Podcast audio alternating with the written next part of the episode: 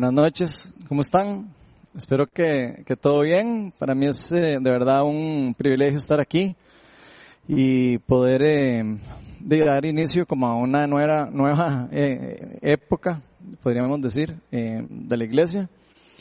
ya prontos a abrir nuevamente, así que lo que quiero pedirle al Espíritu de Dios es que, de que nos dé mucha sabiduría, que nos dé mucha paz, que nos dé paciencia y que nos dé dominio propio para, para cumplir y hacer todas las cosas que tenemos que hacer, para hacer su voluntad y también someternos a las autoridades eh, que nos manda a someternos. Yo no sé si eh, a todos como, como tal vez me haya pasado a mí eh, anteriormente, en varias ocasiones de mi vida, en el que alguna en alguna ocasión particular, particularmente en, en, en, ocasiones desconocidas, cuando uno va a ir a algún lugar que uno no conoce o que uno no sabe qué es lo que le espera cuando va a llegar, de alguna u otra manera le genera a uno un cierto tipo de inseguridad. Yo no sé si, si a ustedes les ha pasado, pero a mí sí. Eh, de repente, no sé, de repente alguien, no sé, especialmente si uno no sale mucho de la casa o no está, no, no está acostumbrado a salir de viaje o cosas así, y de repente algún amigo le dice, vamos, y te invito a, no sé, al paseo de la montaña, o algo, así, a dormir a otro lado. No sé si a ustedes les ha pasado que de repente uno siente un poquillo, no sé, como eh, hacia dónde vamos, o qué, qué, va a pasar, o a dónde vamos a ir. Y, y puede que incluso uno pueda hasta sentir un cierto tipo de, llamaría yo un poquito de ansiedad o de inseguridad o de incertidumbre. Y yo creo que en general, como, como todos los seres humanos que, que somos, ¿verdad? Eh, tenemos como cierta tendencia al confort, tenemos cierta eh, tendencia a, a, tener el control y saber exactamente qué es lo que vamos a hacer y qué es lo que estamos haciendo y qué es lo que va a ocurrir y qué no va a ocurrir, ¿verdad? Nos gusta tener el control y mantener nuestro confort en general. Voy a pedirle aquí a la gente que me pongan una, un video de una serie eh, que es bastante vieja. A ver, algunos de ustedes tal vez la reconozcan y ahora les cuento un poco de eso.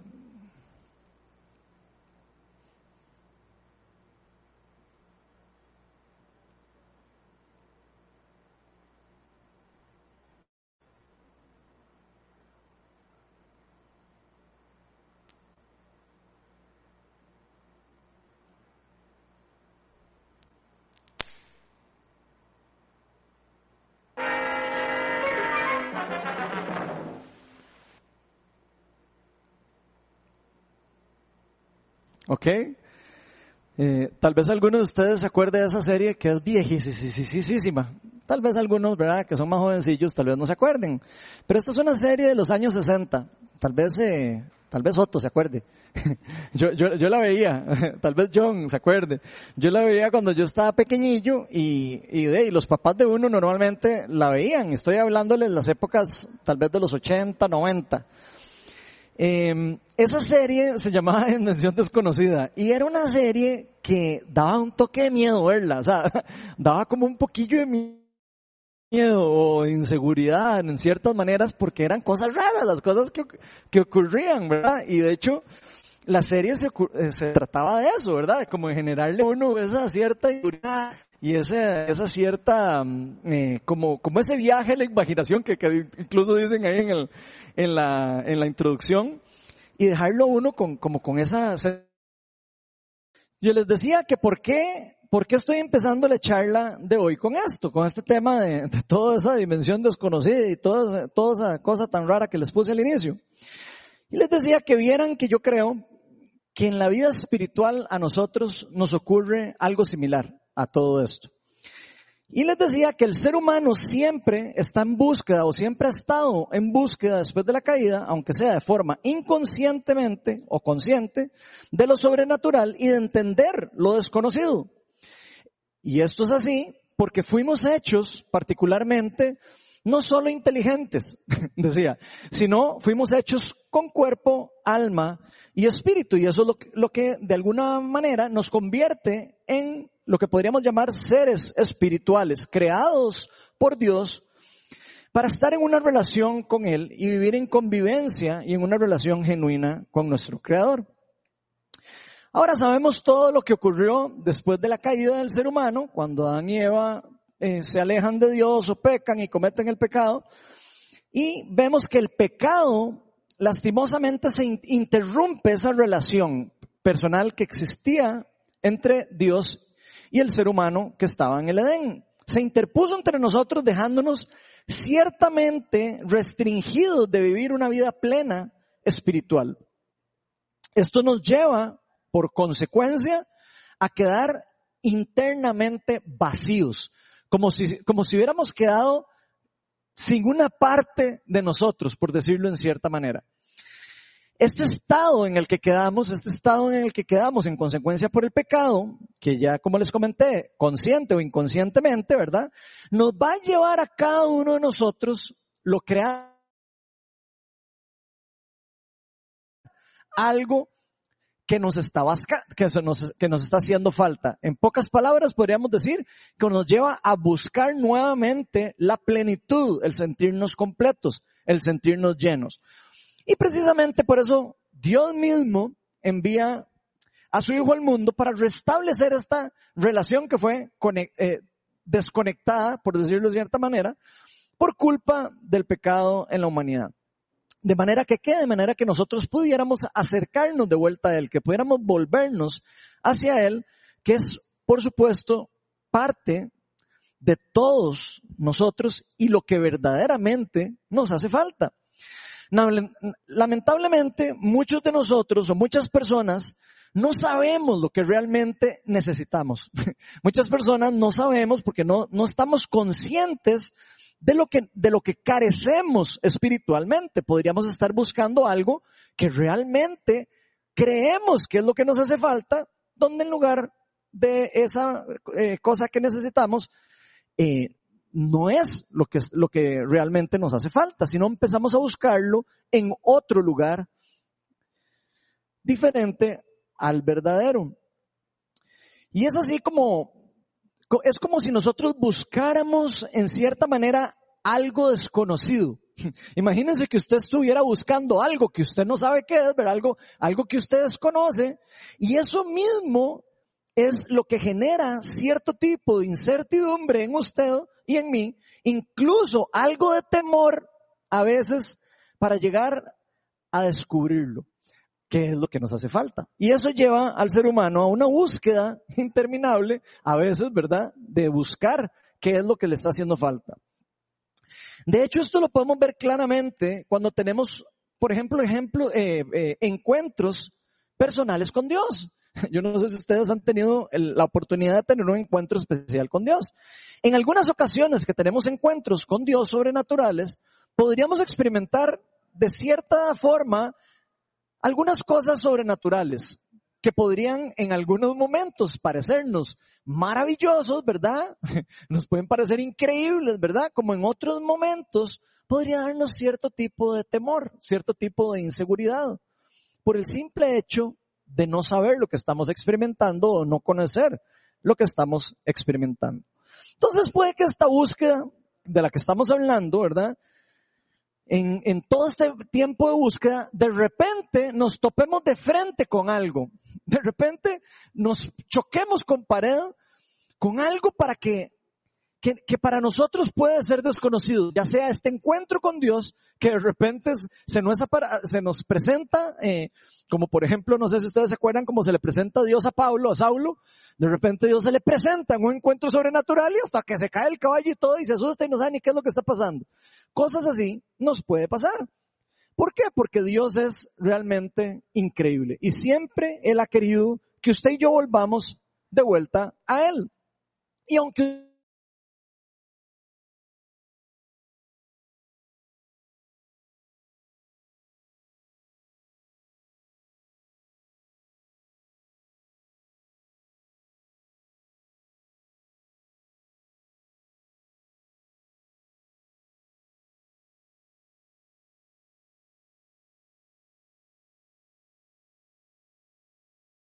especialmente en cómo queremos nosotros responder ante ese encuentro.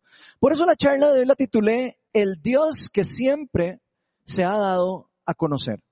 Y vamos a invitar al Espíritu Santo para que nos dé entendimiento y nos pueda abrir la mente de lo que vamos a estar viendo hoy y quite de nosotros incluso ese temor a lo desconocido, ese temor de incluso tener un encuentro especial y sobrenatural con nuestro Padre eh, celestial que está en el cielo, que está vivo y que está con nosotros en todo momento. Espíritu Santo, Dios Padre y Jesús,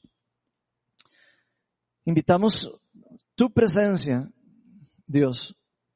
Ven y llena este lugar.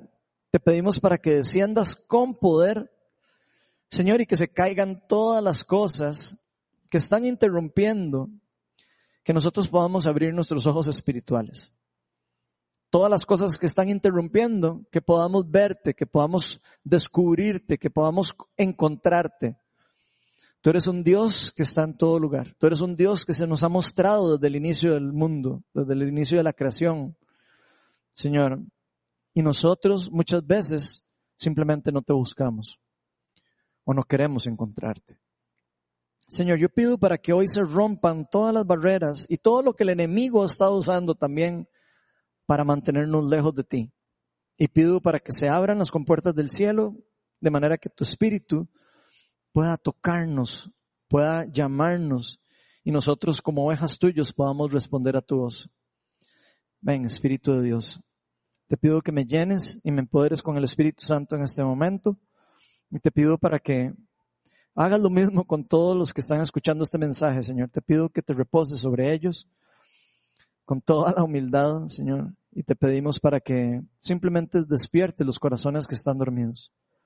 Las personas que están dormidas, te pido para que despierten, Señor, de esa ceguera espiritual en la que todos y cada uno de nosotros, sin intervención tuya, estaríamos. Todo eso te lo pedimos en el nombre de Jesús. Amén. Bueno, hoy vamos a estar navegando, por decirlo de cierta manera, en el libro de Hechos de los Apóstoles. Vamos a estar en el capítulo 17 del libro de Hechos. Si usted trae sus Biblias, pueden sacarlas. Si trae su celular, puede usarlo. Eso sí, úselo solo para eso, por favor.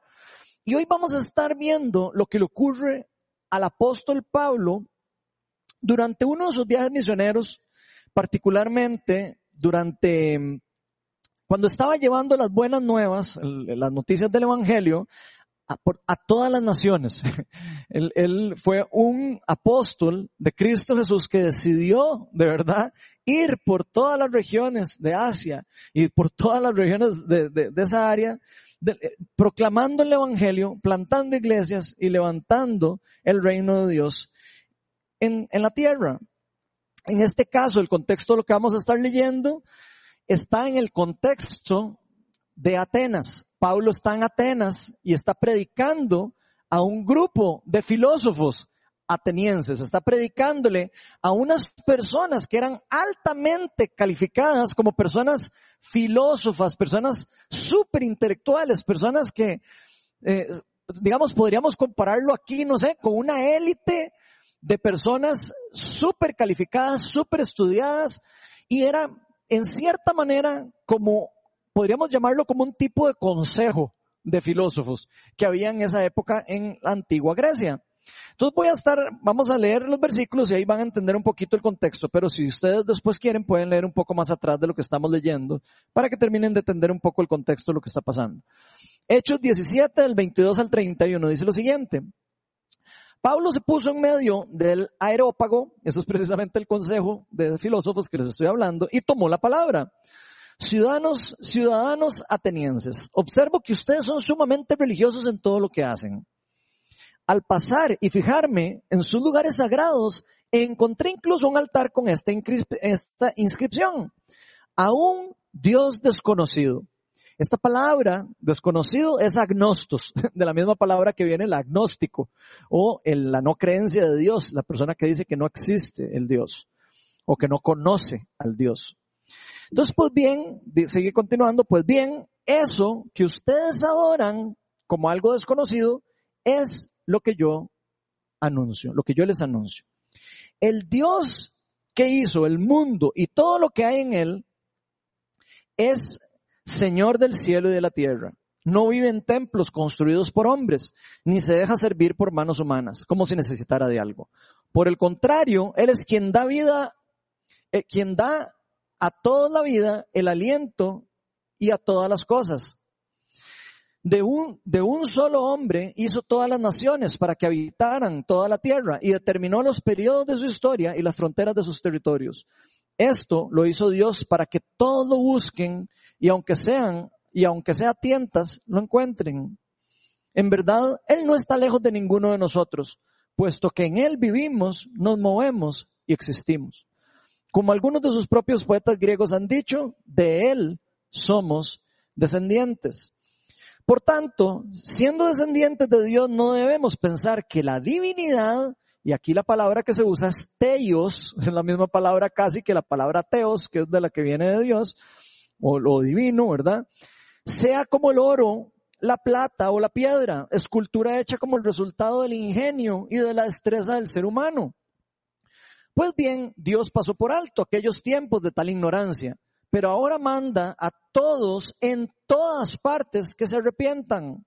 Él ha fijado un día en el que juzgará el mundo con justicia por medio del hombre que ha designado. De ello ha dado pruebas a todos a levantarlo de entre los muertos. Entonces, este es el pasaje que vamos a estar estudiando hoy, o vamos a estar eh, por lo menos navegando.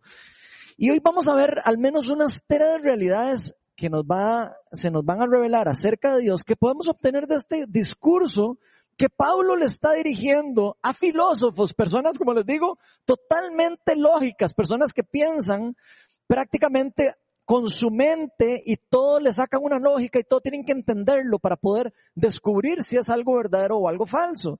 Pablo se está enfrentando a una élite de filósofos y que al igual que muchos de nosotros andaban en búsqueda de la verdad. Entonces la primera realidad que vamos a ver hoy es que Dios ha sido desconocido por muchos. Y vamos a leer lo que decía Hechos 17 del 22 al 23. Dice, Pablo se puso en medio del aerópago y tomó la palabra, ciudadanos atenienses, observo que ustedes son sumamente religiosos en todo lo que hacen. Y al pasar y fijarme en sus lugares sagrados encontré incluso un altar que decía esta inscripción, a un Dios desconocido. Pues bien, eso que ustedes adoran como algo desconocido es lo que yo les anuncio.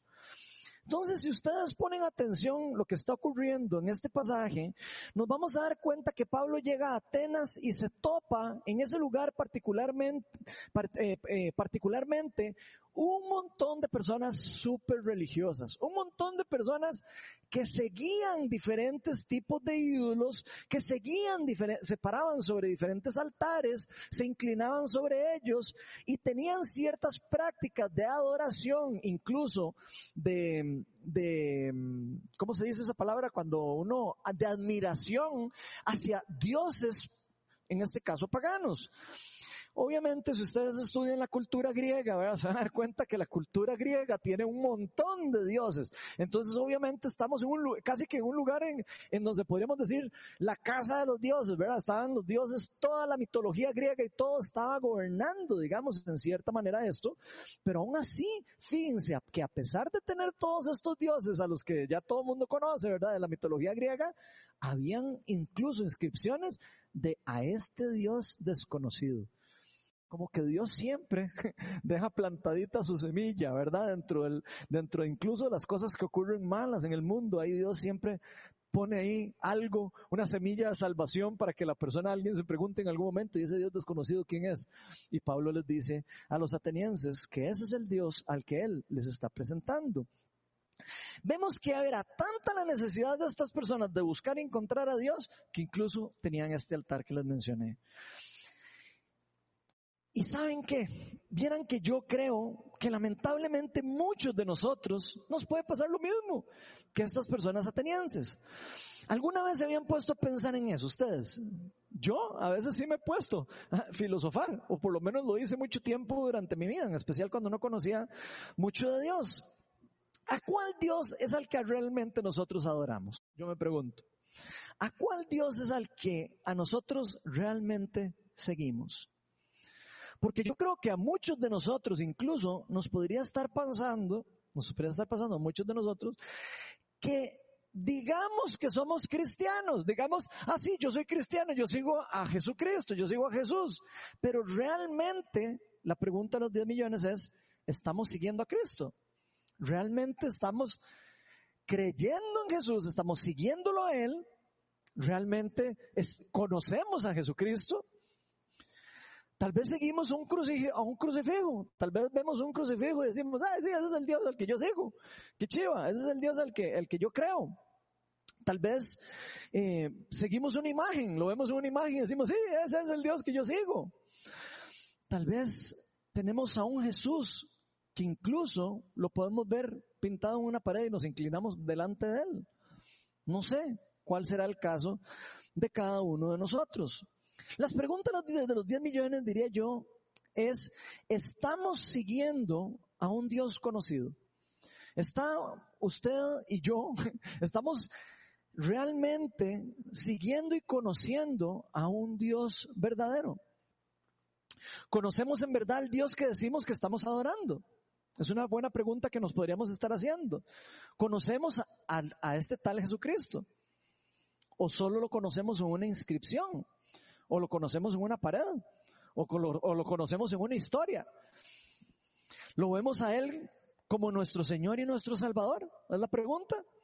Estamos en una relación personal con nuestro Dios, que de hecho es un Dios vivo.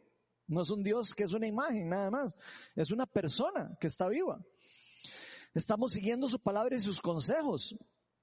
Estamos siendo realmente sus discípulos.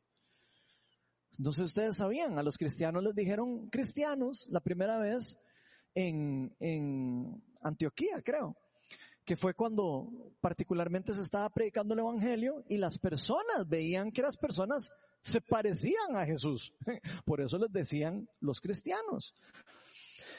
Entonces vemos que estas personas atenienses estaban siguiendo en una forma muy religiosa, muy disciplinada a alguien que incluso no conocían.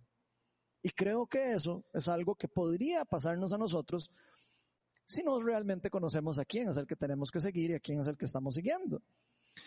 Y ellos no solo conocían, eh, no solo estaban siguiendo a un Dios o no estaban siguiendo a un Dios.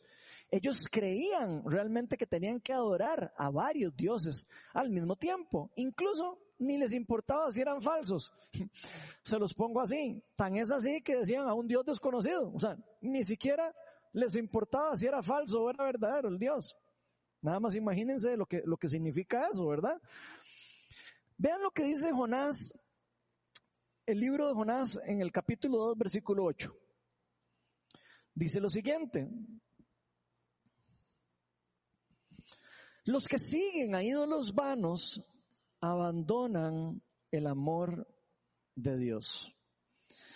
Entonces vean lo profundo de esto sin darnos cuenta, perseguir ídolos o dioses falsos nos está llevando a una dirección contraria a la dirección correcta, que es la que Dios nos ofrece del amor y la dirección que viene del Espíritu Santo. Pero el Dios que usted y yo seguimos, si usted realmente ha puesto la fe en Jesucristo o usted realmente considera que usted es cristiano, nuestro Dios se llama Jesucristo. Es una persona. Es una persona que existió. Es una persona verdadera. Es una persona que fue conocida, es conocida y será siendo conocida siempre como la persona más estudiada en la humanidad. Es una persona que podemos demostrar que existió, que vivió, que murió, que resucitó incluso. Está demostrado por los evangelios, está demostrado por libros de filósofos, está demostrado por la historia en general. Es un Dios verdadero. No, no estamos hablando de una persona que de repente bajó el cielo y que no sé qué. No, no estamos hablando de cuentos de hadas. Estamos hablando de, de, de relatos históricos, genuinos, que existieron, que nos hacen saber que esa persona existió y que es un Dios de verdad. No hay ni un solo otro Dios en todas las mitologías y todas las historias de un Dios que haya muerto y haya resucitado entre los muertos el único Dios verdadero, Jesucristo, hecho hombre que resucitó al tercer día.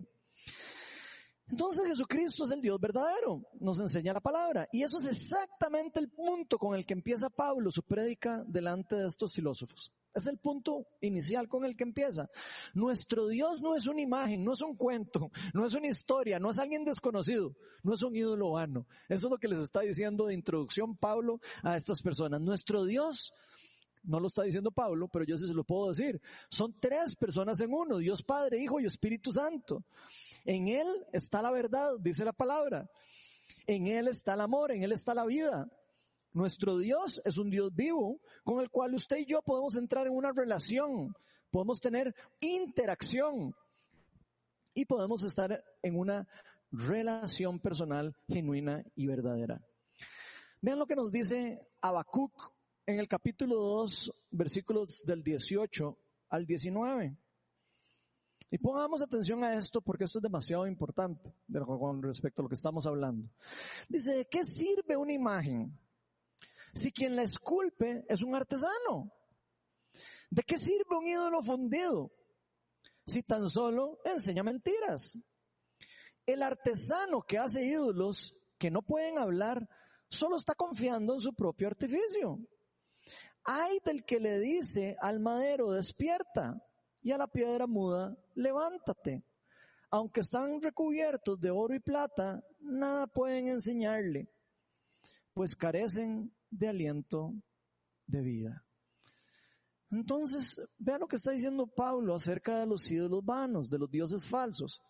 Carecen de vida, no tienen poder, no tienen, no, no, no tienen absolutamente nada. Son totalmente eh, falsos. Entonces yo me pregunto, ¿de qué nos sirve a nosotros una religión? Pónganse a pensar ustedes por un momento, esos atenienses. ¿De qué les servía a estas personas esa religión? ¿De qué les servía a ellos todas esas eh, em, prácticas y todas esas cosas que hacían de adoración y de reunión si están adorando dioses falsos? Si no hay una relación con el Dios creador. ¿De qué nos serviría a nosotros? Es decir que tenemos una relación con un Jesús que está en un madero o en una imagen si no tenemos una relación con el Jesús que está vivo.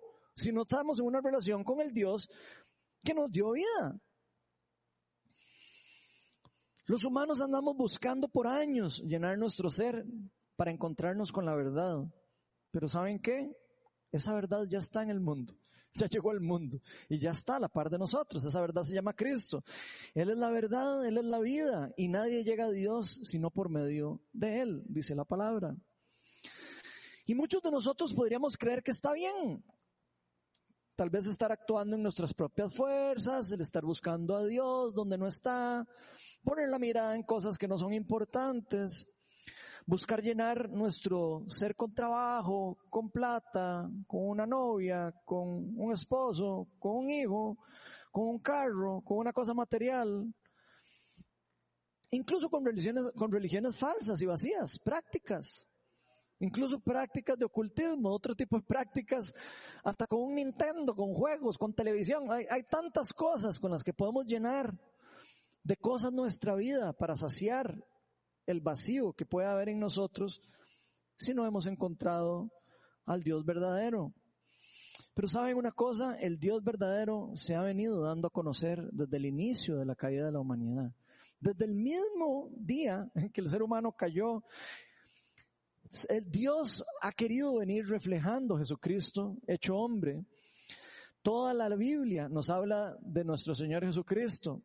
Desde el inicio hasta el fin, dice la palabra en, el Evangelio de Juan, eh, no me acuerdo en cuál versículo, pero es que se me acaba de venir a la mente, que cuando iban caminando con, Jesús que se le había aparecido eh, a dos muchachos, Jesús les empieza a explicar desde el inicio de, la, de, las escrituras hasta el final en dónde aparecía Él, a dónde estaba Él.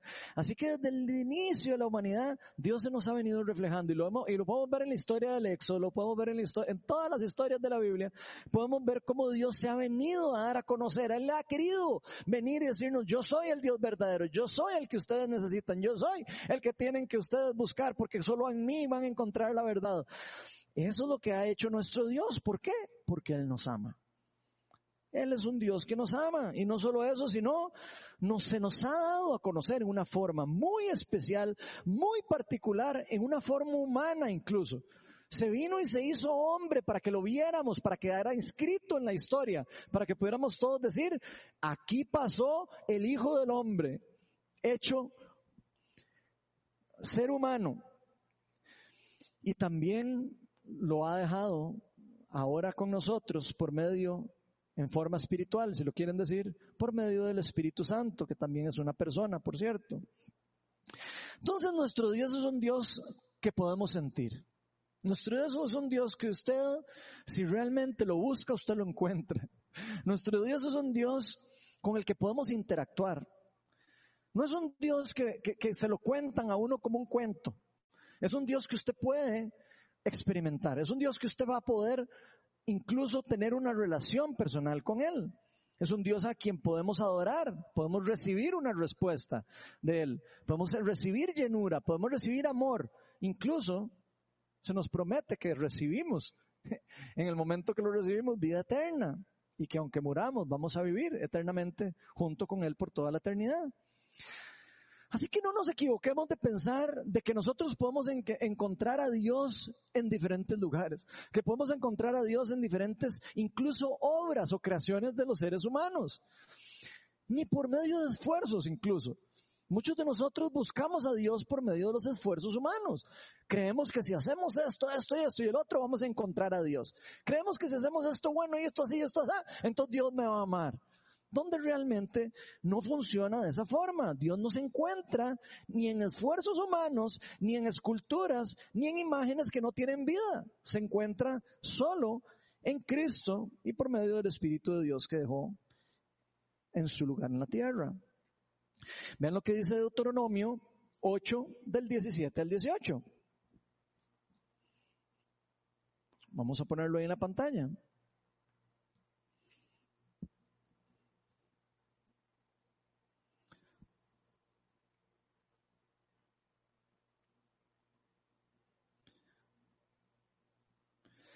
Dice, no se te ocurra pensar, esta riqueza es fruto de mi poder y de la fuerza de mis manos. Recuerda al Señor tu Dios porque es Él quien te da el poder para producir esa riqueza.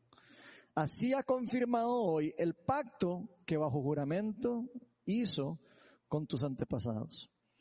Entonces, vean lo que está diciéndonos Dios. Nuestro Dios vino al mundo para rescatarnos del pecado, pero también para darse a conocer a nosotros.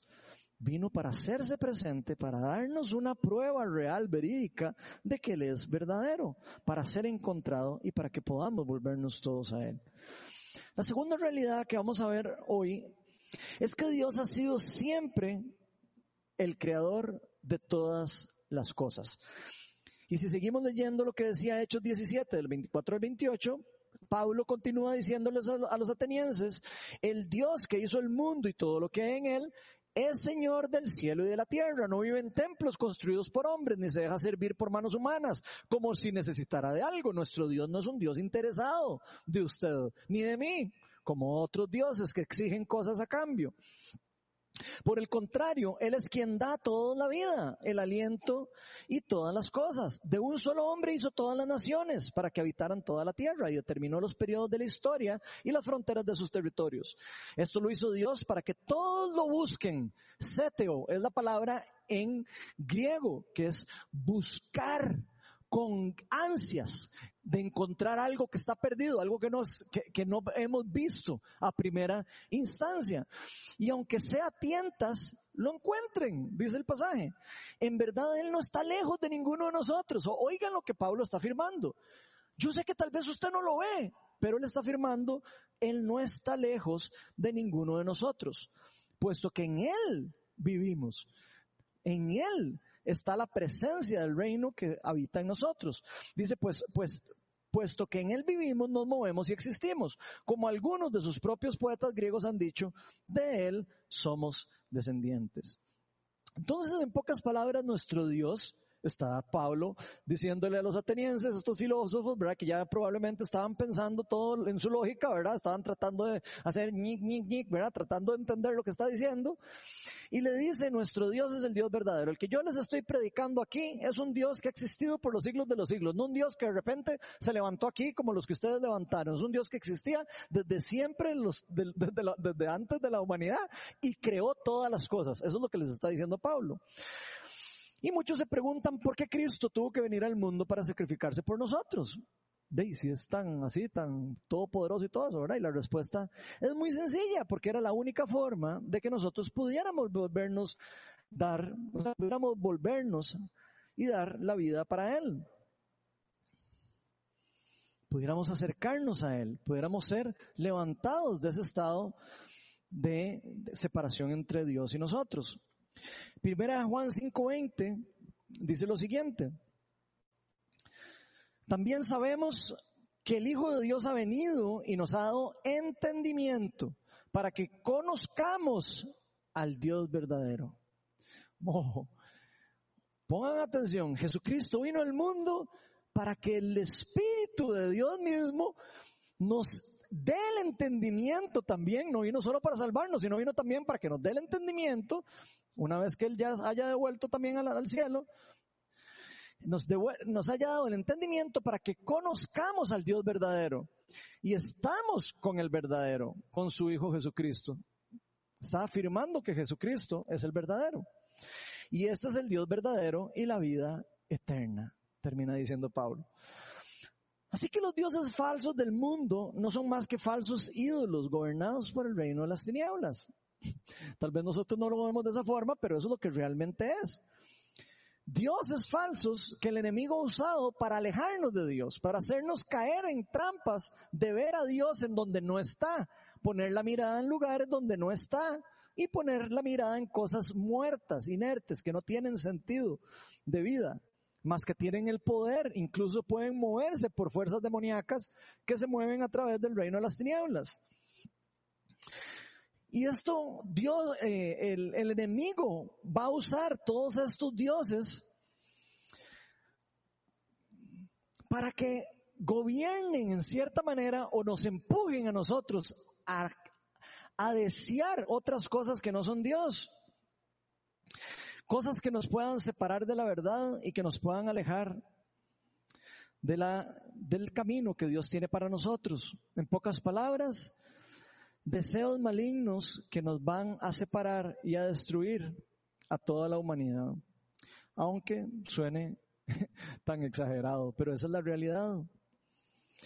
Ahora, por el contrario, nuestro Dios es un Dios de gracia. Nuestro Dios es un Dios que lo que da lo da por amor, no lo da para pedir algo a cambio. De hecho, la palabra dice que no necesita de nosotros. Él lo que hace, lo hace por amor, lo hace porque Él quiere hacerlo. Dios no necesita absolutamente nada de nosotros.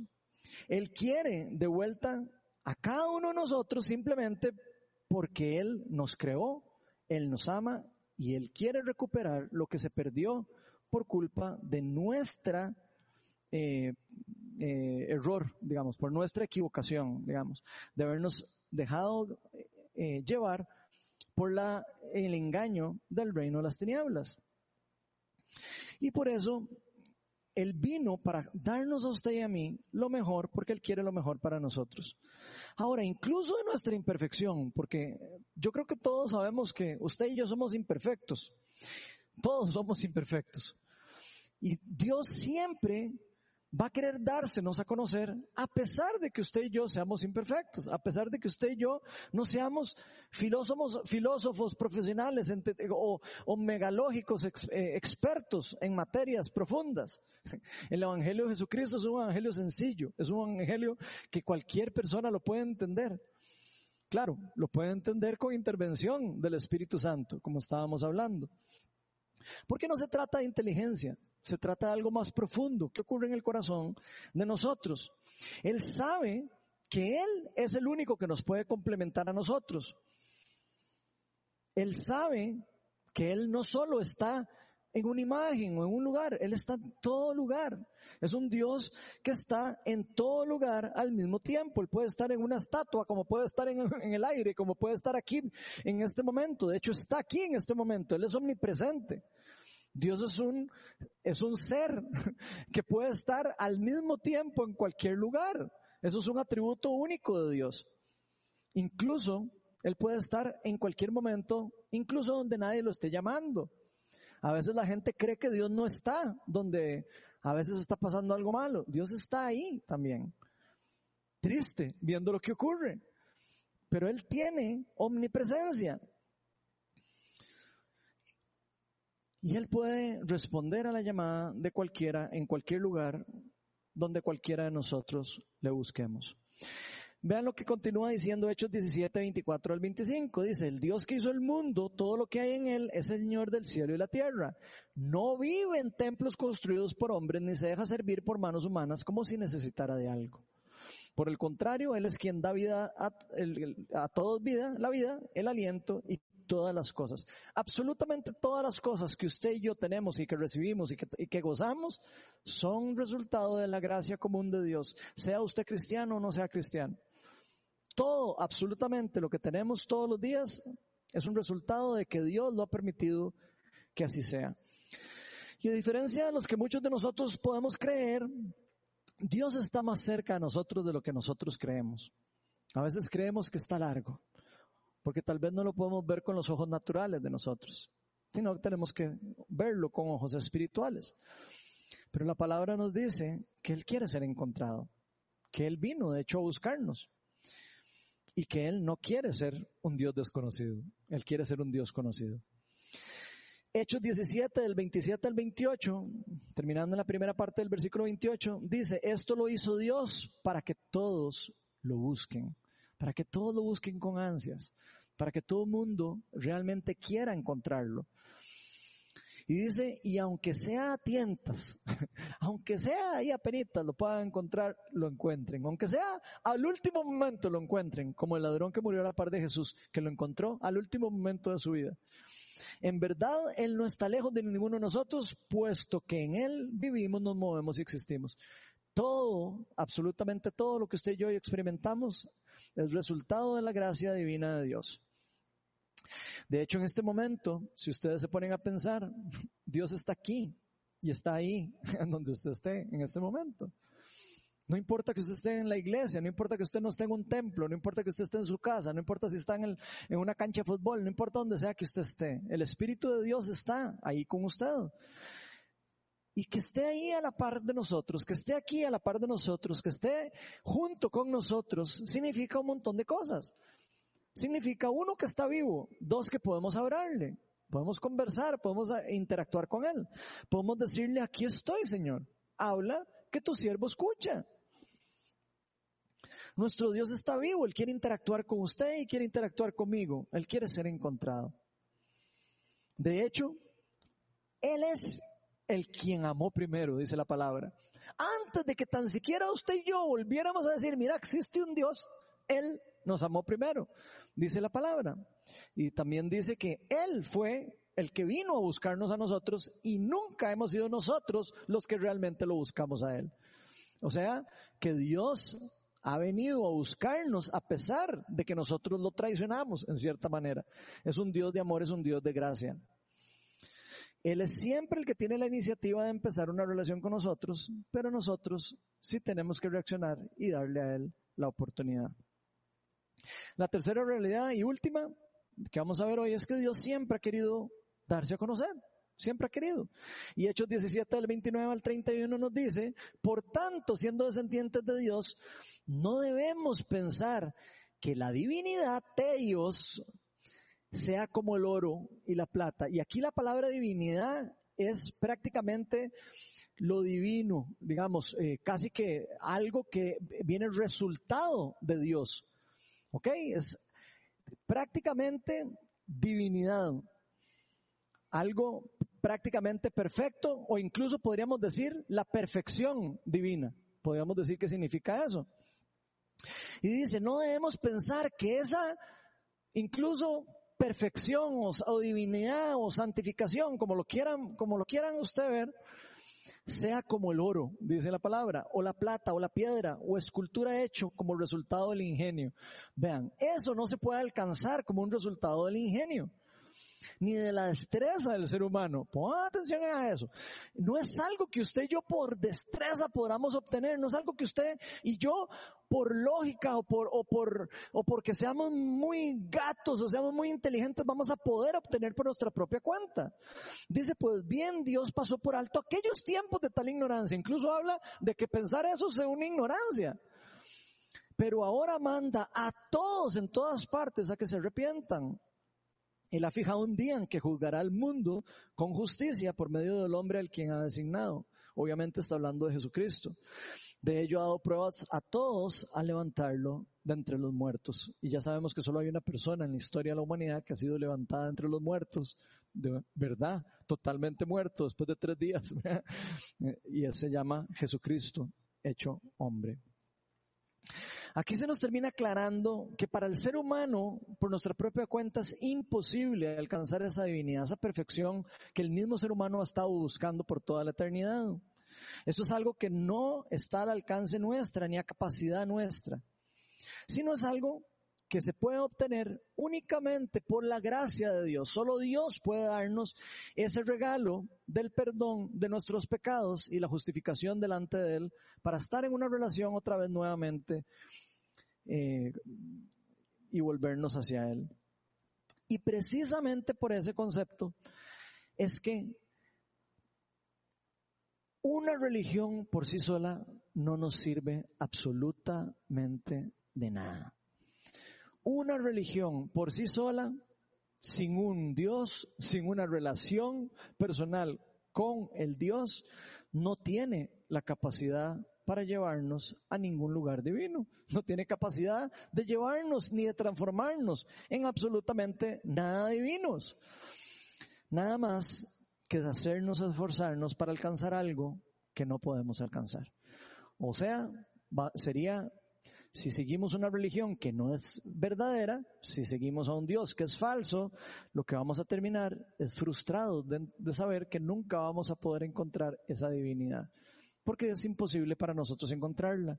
Ahora, gracias a Dios que Jesucristo vino y se hizo hombre y derramó el Espíritu Santo para darnos a nosotros esa oportunidad de poder tener esa salvación, esa restauración y esa transformación de vida. Pero esto solo puede ocurrir con una intervención divina, solo puede eh, eh, ocurrir por medio del Espíritu de Dios, por medio de Dios mismo actuando dentro de nosotros o en nosotros. Y esto quiere decir que la divinidad o la perfección divina, como lo quieran ver, no viene del ser humano, uno, ni se encuentra en el ser humano por sí solo, ni puede ser obtenida solo por el esfuerzo humano, ni de ningún ser humano. Es algo que solo Dios puede darnos a nosotros como un regalo por medio de su gracia. Vean lo que nos dice Romanos 3 del 22 al 26. Dice, esta justicia de Dios llega mediante la fe en Jesucristo. Vean que están hablando de la divinidad, está hablando de la justificación, de la salvación. Mediante la fe en Jesucristo a todos los que creen, a todos los que ponen la fe, su esperanza en el Dios verdadero. De hecho, no hay distinción, pues todos han pecado y todos están privados de la gloria de Dios. Ojo, todas las personas, toda la humanidad, no hay distinción, hemos pecado y por ende estamos separados de Dios. Pero por su gracia, somos justificados, en este caso dice, son justificados gratuitamente mediante la redención que Cristo Jesús efectuó. Entonces quiere decir que es una intervención divina de Dios a través de la persona que Él designó en la tierra, en este caso Jesucristo, para llevar la obra divina para que nosotros pudiéramos recibir esa justificación. Dice, continúa diciendo el pasaje, Dios lo ofreció como un sacrificio de expiación, un intercambio para que Él pague lo que yo tenía que pagar, que se recibe por la fe en su sangre, en su sacrificio, en su, en todo lo que Él dio por nosotros. Para así demostrar su justicia. ¿Por qué demostrar la justicia? Porque Dios es amor, pero Dios es justo. Y alguien tenía que pagar el precio de la injusticia que se cometió. Por eso dice aquí que eh, para así demostrar su justicia, Dios tenía que pagar, tenía que, alguien tenía que sacrificarse, alguien tenía que pagar el precio de muerte para pagar el costo de la consecuencia del pecado. Y Jesucristo es precisamente lo que vino a hacer. En expiación vino Dios su vida para que usted no tuviera que dar la suya, para que yo no tuviera que dar la mía, para que usted y yo pudiéramos entrar en el reino de Dios nuevamente. Anteriormente en su paciencia, dice Dios, había pasado por alto los pecados. O sea, Él estaba en cierta manera dejándonos a nosotros bañarnos en el charco de chanchera, en pocas palabras.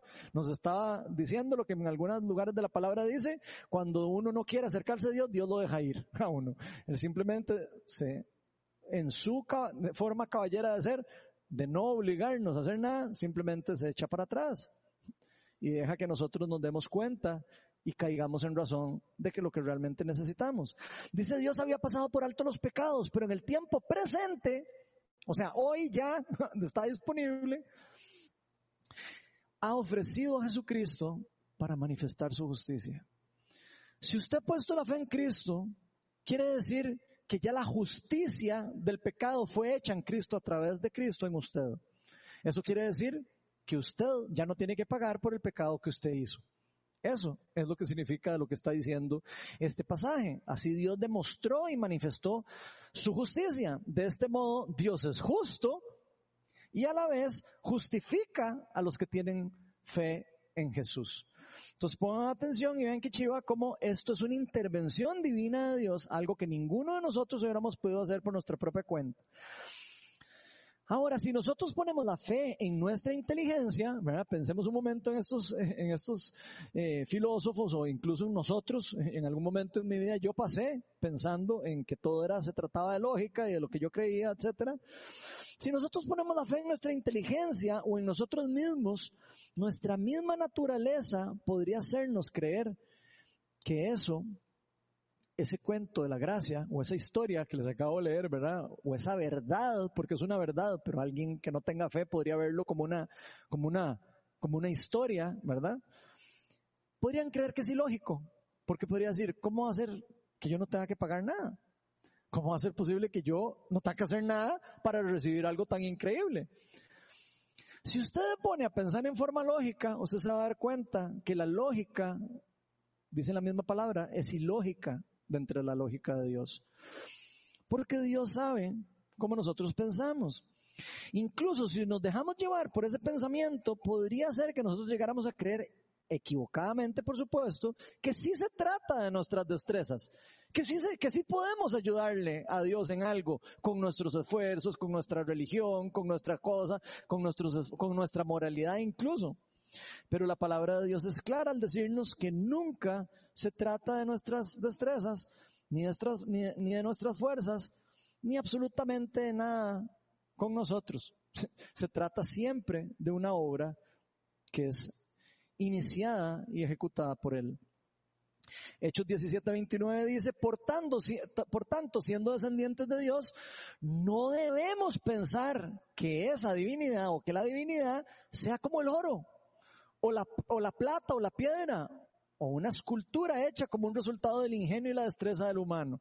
Entonces pongan atención, la divinidad no es algo que nosotros podemos crear, no es algo que nosotros podemos desarrollar, incluso es algo que se nos da por gracia, es algo que podemos explotar una vez que recibimos el poder del Espíritu Santo, porque el Espíritu Santo es el que actúa en nosotros haciendo eso funcionar dentro de nosotros. Y la verdad es que todo, absolutamente todo se trata de Dios. Todo se trata de lo que ocurre dentro de nuestro corazón. No se trata de lo que ocurre fuera, no se trata de mi apariencia.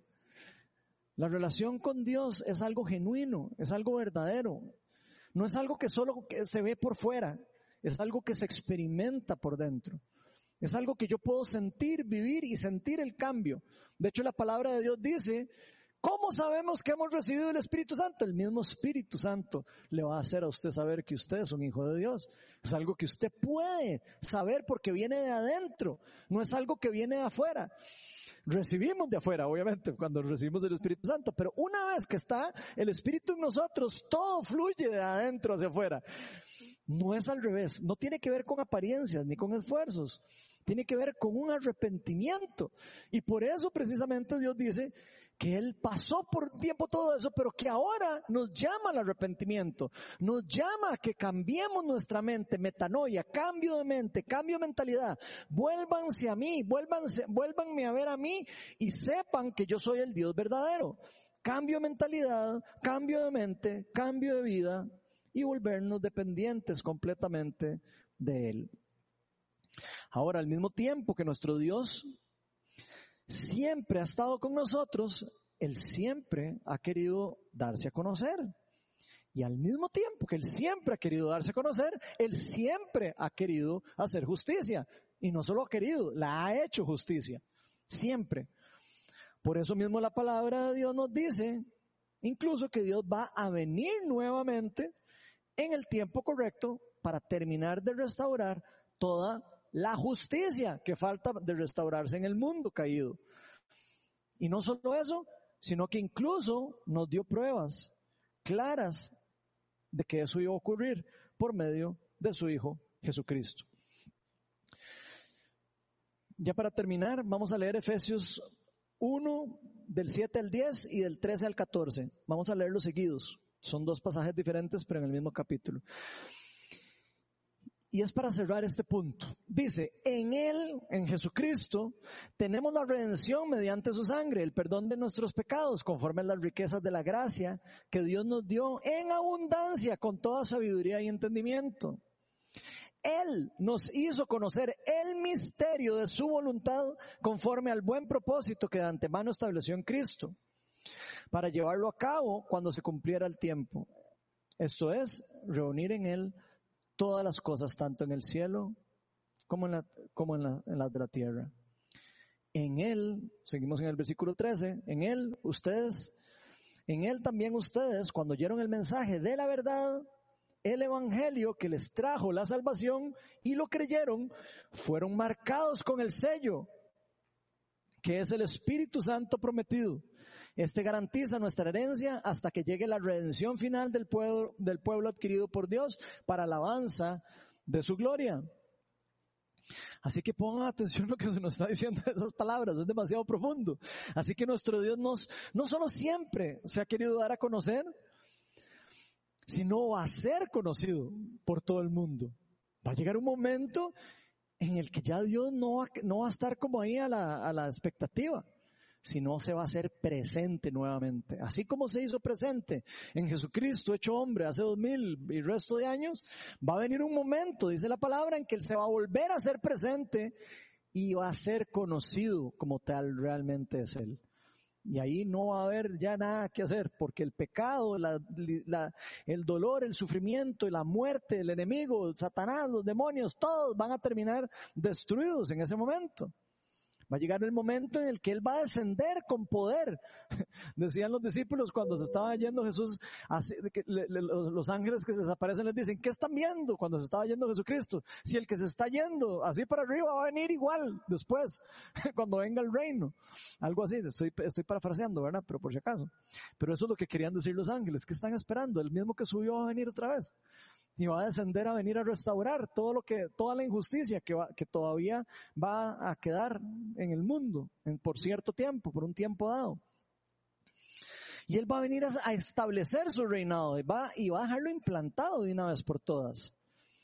La palabra nos dice que será todo hecho nuevo, un cielo nuevo, una, tierra nueva, que todo lo injusto será destruido, todo el dolor, el sufrimiento, la muerte, todo pasará por completo a ser destruido y va, lo que vamos a, a, vivir y a experimentar en su totalidad, y escuchen bien, es la plenitud del reino de Dios. Y eso quiere decir la plenitud de lo que Dios quiere que ocurra siempre, en todo momento. Imagínense ustedes lo que eso va a hacer cuando venga nuestro Señor Jesucristo por segunda vez.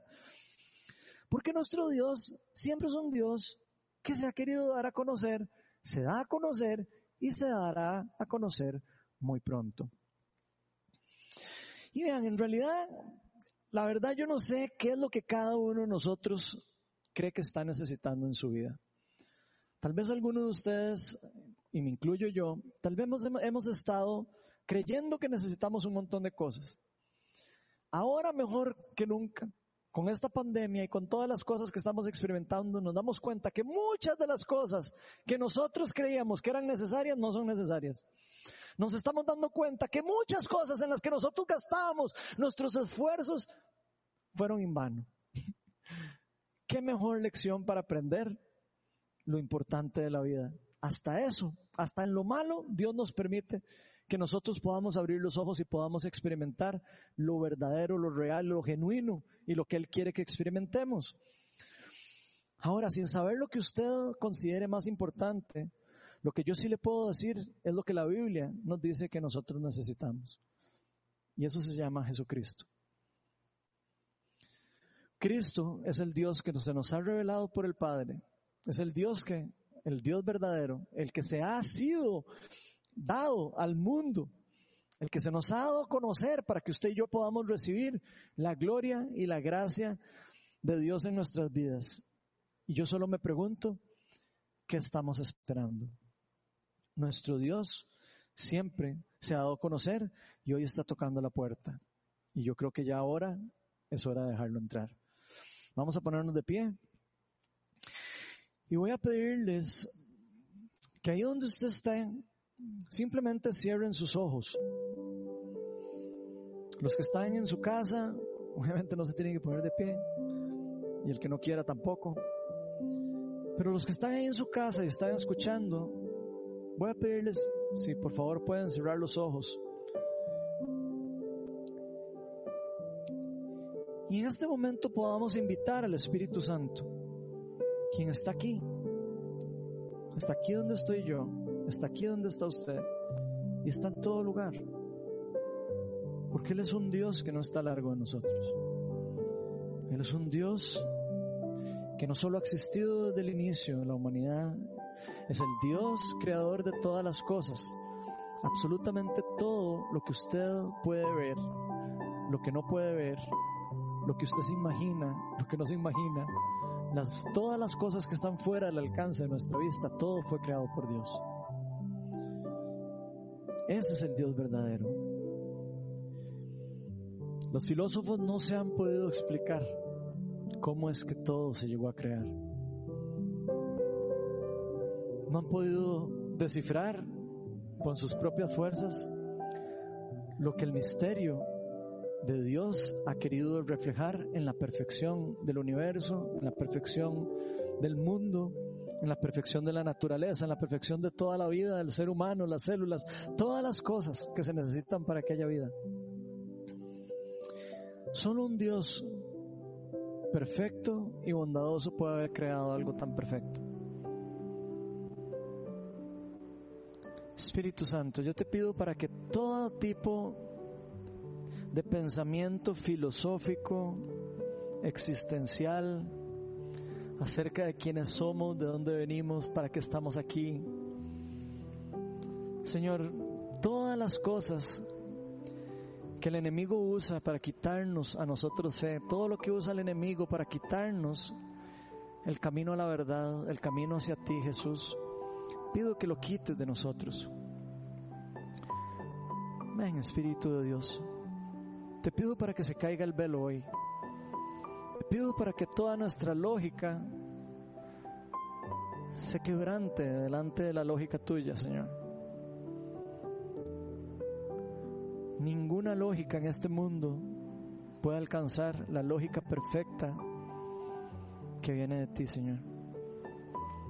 Incluso difícilmente vamos a entender en profundidad los misterios de tu reino hasta que tú vengas y te hagas presente, podamos verte cara a cara, se nos seas completamente reflejado y te nos presentes cara a cara, Señor, como tú dices claramente en tu palabra que lo vas a hacer. Yo quiero invitarlo a que usted ahí donde usted está meditando, cerrando sus ojos o pensando como usted quiera que esté haciendo, a que invitemos al Espíritu de Dios para que nos haga reflexionar sobre todo lo que hoy el Señor nos ha dado de palabra. Todo lo que Él ha hablado, todo lo que Él hoy ha tocado. Porque Él es un Dios que Él quiere lo mejor para nosotros. Él no quiere que usted y yo andemos buscando y buscando y buscando y buscando por todo lado. Por eso Él vino y se presentó, para que lo podamos ver. Por eso mismo, en la misma creación, dice la palabra, que se puede ver la perfección del Dios verdadero. Realmente es imposible ver la creación misma y decir, no hay un Dios, no hay un ser inteligente, no hay algo superior que haya creado tal cosa tan perfecta, tan increíble. Ven Espíritu Santo. Señor, yo pido para que si hay alguien en este momento, aquí o escuchando el mensaje o aquí en, en la iglesia, Señor, que te haya estado viendo o te haya estado experimentando como un Dios desconocido, eso hoy llegue al fin. Señor, yo te pido que hoy se caigan las barreras que están separando a cada uno de nosotros de ti, Señor. Y que podamos darte la mano, que podamos darte nuestro cuerpo, nuestra mente, nuestra alma, que podamos entregarnos a ti, el único Dios verdadero, el único que tiene poder para dar vida y muerte, el único Dios que tiene el poder para transformarnos, darnos, divinidad, darnos perfección en la parte espiritual a un nivel en el que realmente se necesita en el mundo para poder reflejar tu amor, para poder reflejar por medio de nuestra imperfección, reflejar, la perfección que tú nos has dado a cada uno de los que hemos puesto la fe en ti. Ven, Espíritu de Dios. Hoy es el mejor día para decirle al Señor, Señor, yo no te conozco, aquí estoy. Yo quiero conocerte, aquí estoy. Tal vez te he visto siempre en un crucifijo, tal vez siempre te he visto en un libro de ciencia ficción, no sé. Puede ser cualquier cosa que usted haya estado adorando creyendo que es un Dios o que es el Dios verdadero. Y hoy Jesús se le está presentando aquí delante a usted y a mí y nos está diciendo, aquí estoy. Yo soy el Dios verdadero. Yo soy el alfa y el omega, el primero y el último. El que ha existido por siempre, por los siglos de los siglos.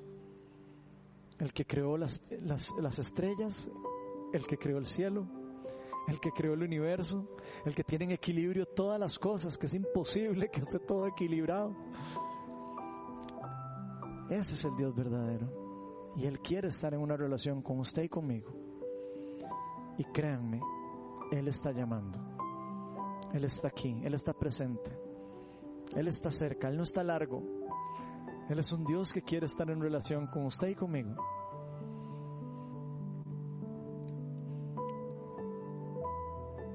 O tal vez usted esté en ese punto en donde usted ha estado buscando un Dios verdadero, una religión en una mera religión, en una mera estructura religiosa. En hacer esto y el otro y hacer el esfuerzo y hacer esto y que si no hago esto entonces Dios no me quiere y si no hago esto Dios no me ama. Puede ser que ese sea el caso de algunos de ustedes. Incluso puede ser que sea mi caso.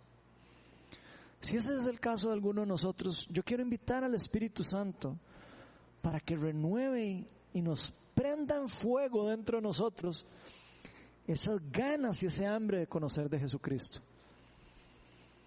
de entender que Él está vivo, de entender que Él está sentado en este momento a la par del trono de Dios y que por medio del Espíritu Santo que Él dejó en la tierra, usted puede estar en relación, puede recibir de Él, puede recibir las promesas del reino, puede recibir empoderamiento, puede recibir vida eterna puede recibir transformación, renovación, santificación, redención.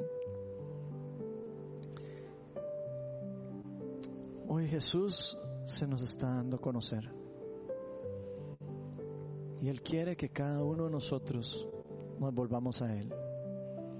Él quiere que en estos tiempos todos nos arrepintamos. Que nos arrepintamos de pensar en que nosotros lo sabemos todo. Que nos arrepintamos de saber y de creer que nosotros podemos solos y que no necesitamos de nuestro Creador. Ven Espíritu Santo. Ven y trae plenitud a cada uno de nosotros. Si hay alguno que está con necesidad de recibir oración, se pueden meter al chat, al Zoom. Yo aquí lo estoy manejando. Entonces, yo aquí yo les puedo abrir el, los, los cuartos privados. Y si usted está necesitando oración, no se pierda la, la, la bendición de saber que tenemos una comunidad donde usted puede conectarse, aunque sea en línea, donde sea que usted esté, y decir, yo, yo necesito una oración, yo necesito, incluso necesito que me ayuden, guiarme. Tal vez no sabe usted cómo presentársele a Dios. Es más sencillo de lo que uno cree. Porque no se trata de religión, no se trata de estructura, se trata simplemente de corazón. De decirle, aquí estoy. Yo quiero que habites en mí, yo quiero tener una relación contigo. Así que vengan. Jesús decía, vengan a mí todos los que están cargados y agobiados y yo les daré descanso. Muchos de nosotros estamos necesitados, más en estos tiempos que nunca, de compañía, de alguien que pueda orar por nosotros, alguien que nos ayude a cargar con nuestras cargas. Y si hay algo que Dios nos ha dado a nosotros, es la bendición del empoderamiento del Espíritu Santo, que nos da el poder y la autoridad para poder llevar el reino de Él a otros lugares, a otras personas. Así que no, no tenga miedo de ser como yo, que necesito oración,